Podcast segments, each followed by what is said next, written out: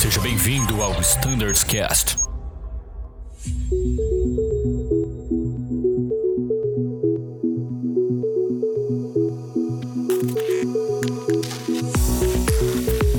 Fala pessoal, sejam muito bem-vindos ao Standards Cast do Embraer. Meu nome é Danilo e aqui comigo hoje Anselmo. Seja bem-vindo, Anselmo. Tudo bom, Danilo? Boa tarde. Obrigado aí pela, pela oportunidade.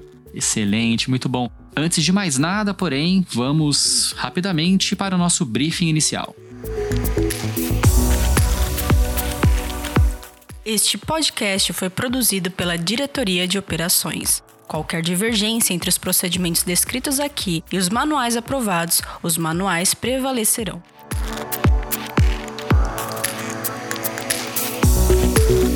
Muito bem, muito bem, muito bem. Sem maiores delongas, Anselmo está aqui conosco. Anselmo, que é um cara fantástico, extremamente inteligente e competente. Talvez nem todos conheçam você, Anselmo. Eu tive o prazer de, é, entre muitas aspas aí, vai ser seu instrutor no seu inicial, porque as aspas, porque eu mais aprendi do que ensinei. Tive a honra ali de poder te ajudar ali no comecinho, né, com as primeiras sessões, mas mais aprendi do que tudo. Mas nem todo mundo teve algum contato tão, tão próximo com você ali, cara. E se você quiser se apresentar, falar um pouquinho da tua carreira, o que, que você fez antes de entrar na Azul, vai ser muito bem-vindo.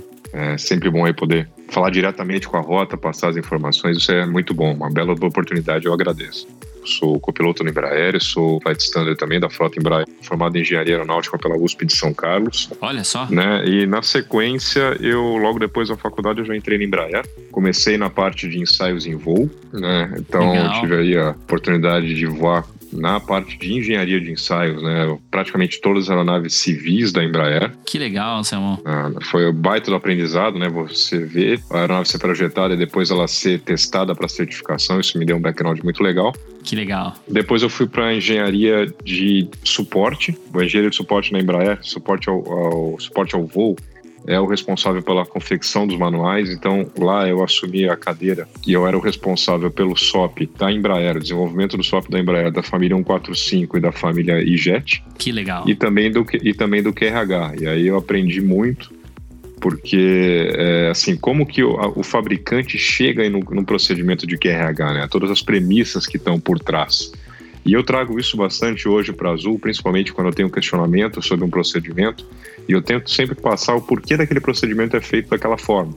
Porque na rota, né, às vezes a- o procedimento pode não fazer sentido ou falta um pouco de informação, mas ele foi feito seguindo uma série de regras de engenharia, né? E aí eu tive a oportunidade já na Embraer fazer a prova lá, a Embraer tinha um programa de copiloto que você fazia uma prova, começava voando Brasília, Uhum. e depois aí de checado em Brasília e, e checado com PLA, você ia voar as outras aeronaves. Então sempre voei Brasília, voei os Phenons, a- o Legacy 500 e a família E1 e E2. E o E2 eu, assim, eu tive uma oportunidade, eu acho que eu sou uma das poucas pessoas que tem uma oportunidade muito boa, porque eu entrei no projeto do E2 quando ele ainda se chamava G2. Olha só. Exato, ele estava lá no anteprojeto da Embraer e depois foi dado kickoff, ele foi para engenharia, então eu vi esse avião nascer Que legal. da- das pranchetas, vi o primeiro voo, voei nele na Embraer e hoje estou fazendo, fiz, a- fiz parte da- do pessoal que fez a primeira entrega para Videro, né, apoiando a Videro, que é da Noruega. Então eu fiz a, fiz a entrada em serviço como fabricante e aqui na Azul tenho a oportunidade de fazer a entrada em serviço como operador. Então fechei um ciclo, sim, muito legal na minha carreira. Que legal, que legal. Do fabricante ao operador.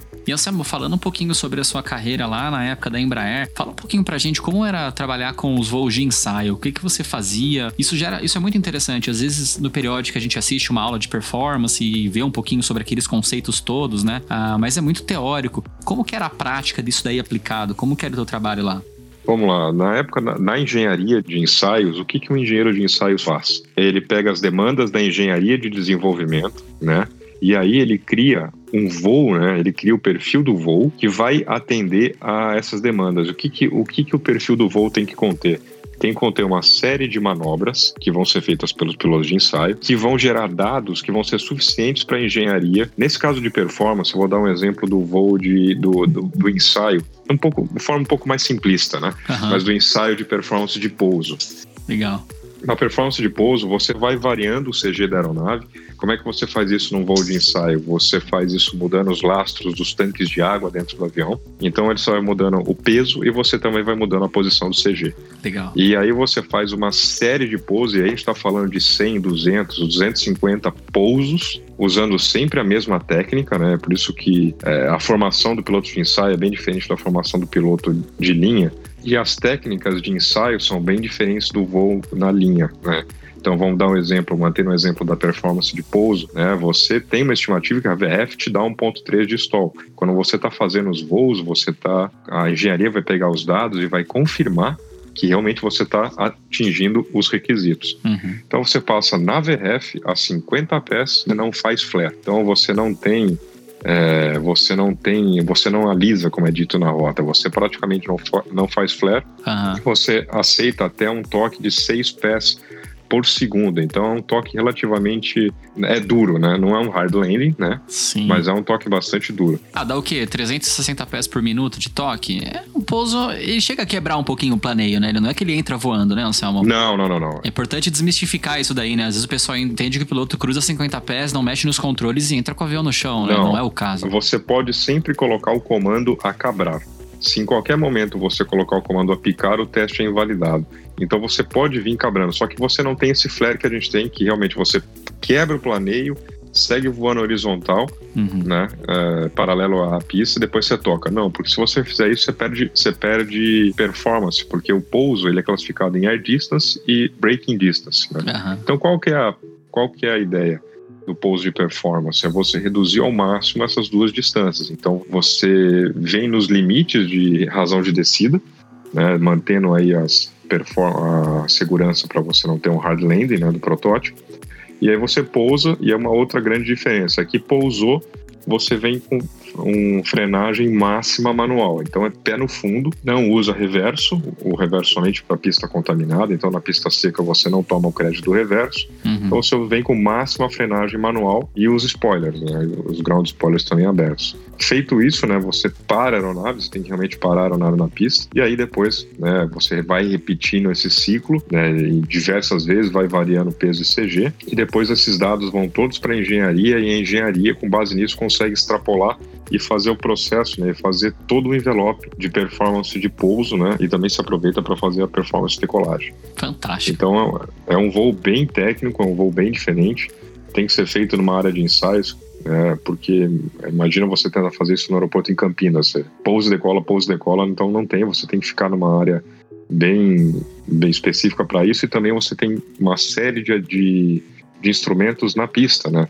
Você tem que pegar com muita precisão né, dados barométricos, dados de temperatura, dados de umidade, porque isso tudo vai ser usado para engenharia para ela recriar como é que foi o voo e conseguir expandir os dados. Fantástico. E você era o responsável então por desenhar todo esse perfil e viabilizar ali a parte técnica do voo para que os pilotos de ensaio executassem. É isso mesmo? Isso. Na verdade, a Embraer ela tem uma equipe de engenheiros de ensaio, né? então cada um deles recebia uma parte do processo de certificação ia fazendo os tasking cards, né, os voos, ia, ia projetando o perfil do voo para cada um dos voos. Isso foi o que eu fiz durante a minha época de engenharia de ensaio. Fantástico. E é muito interessante a gente falar de performance. É uma matéria que eu particularmente gosto bastante. Lógico que não domino nem perto do que você domina, né? Mas gera muita dúvida em relação a, puxa, aquela distância que eu tenho ali no QRH de, de pouso, no caso do avião que eu tô voando atualmente, que é o Airbus, a gente tem ali algumas distâncias, a, a gente obtém no software de performance. No Embraer também é semelhante, eu voei cinco anos no Embraer. Uh, muitas vezes o piloto fala, essa distância aqui ela é irreal, porque ela representa cruzamento na reference com a técnica do piloto de ensaio. Isso é verdade, Anselmo? Não vou dizer que é assim, não é que é irreal. A gente tem que colocar. Como é que a gente tem que colocar o seguinte? A performance de pouso para um fabricante é justamente para você ter a melhor possível. Sim. Então ela vai fazer o uso da técnica que vai, vai te dar a menor distância de pouso possível.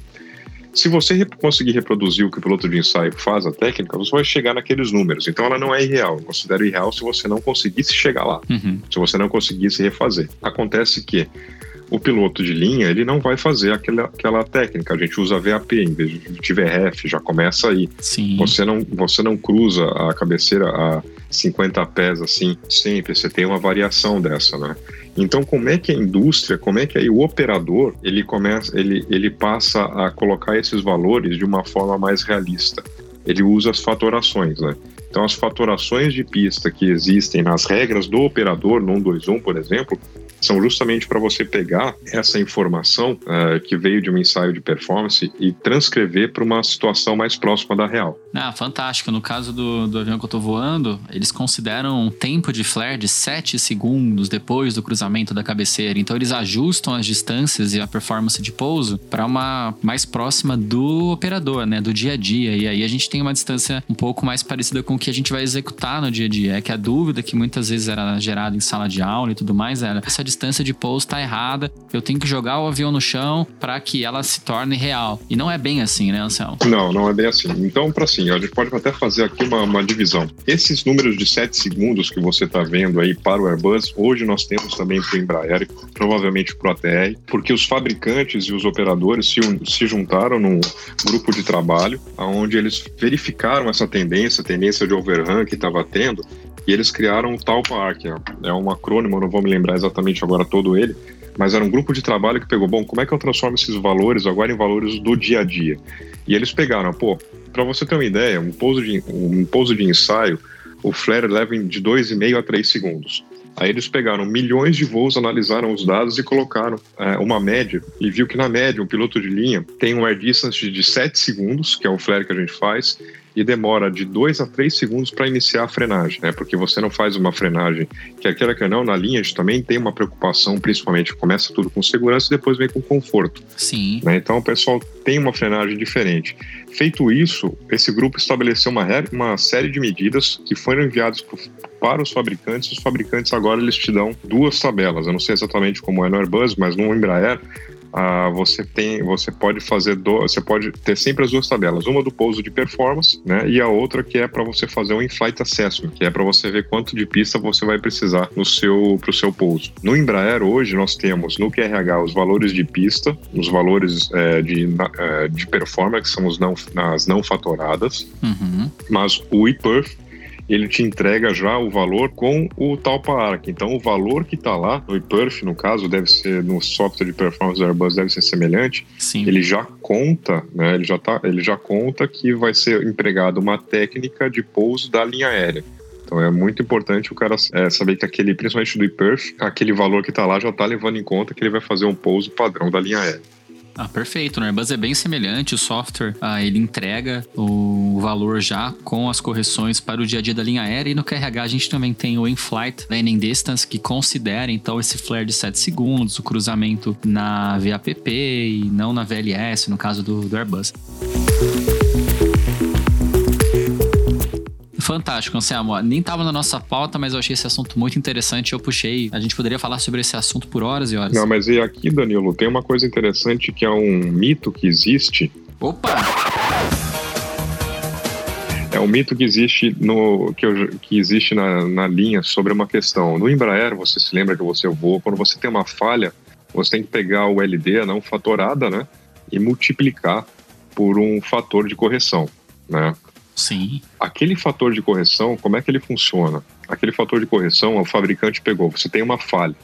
Ele vai olhar duas consequências dessa falha. Primeiro, qual é a minha perda da capacidade de frenagem? E segundo, qual a minha perda na qualidade de voo, né, que ele chama de handling. Uhum. Aque, aquele, aquela fatoração, ela vai garantir, se você teve uma, uma perda de capacidade de frenagem, você vai ter um aumento proporcional ao que você perdeu de frenagem. Tá. tá? E o aumento de velocidade que tem lá é para você recobrar a sua possível perda de qualidade de voo, né? Vamos supor se você teve vai, um flap travado numa certa posição, se você teve perda de spoiler, né, que você teria uma perda de qualidade, perda de handling, de performance de, de pilotagem, aquela, aquele adicional de velocidade, ele vai te levar de volta para os mesmos padrões de, de controlabilidade que você teria com o avião em perfeito estado. Fantástico. É, uma coisa importante é não existe nenhuma, nenhuma margem de segurança, né, nenhuma margem adicional naquela faturação que você usa. Eu já ouvi falar, já ouvi falar em alguns colegas falar, não, aqui tem 5% de margem. Não, não tem. Se você fez, se a sua pista tem 1.700 metros, se você fez a conta lá, pegou a não fatorada, multiplicou pelo fator e deu que você ia precisar de 1.690 metros, Se você pousar, e aí lembrando que para o Embraer, a performance de emergência consta que você vai pousar e vai fazer a máxima frenagem manual. Então vai uhum. frear com tudo que tem. Feito isso, vai parar com 10 metros de pista sobrando. Não existe, não existe margem adicional. Interessante. Se você parar eventualmente antes, é por conta de um crédito de reverso ali ou algo do tipo, né? Exatamente, exatamente. Legal.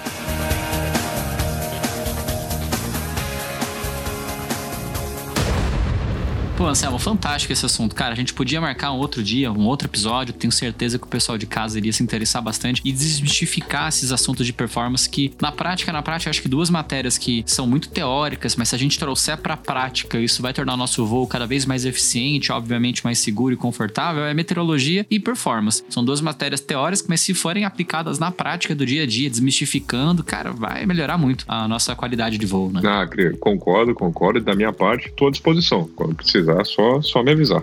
Legal demais, Anselmo. Obrigado pela essa conversa super legal sobre performance de pouso. A gente marca com certeza um outro episódio pra gente abordar só esse assunto. O nosso episódio 1 vai ter que acabar por aqui. Já deu o tempo máximo que a gente estipulou mais ou menos ali para cada episódio. Porém, pessoal aí de casa, fique ligado, essa entrevista continuou com o Anselmo. A gente tem mais dois episódios que vão sair na sequência falando sim do E1 Cargueiro e do E2. Então fique na escuta, fique por dentro. Obrigado pela sua atenção até aqui e até já. Tchau.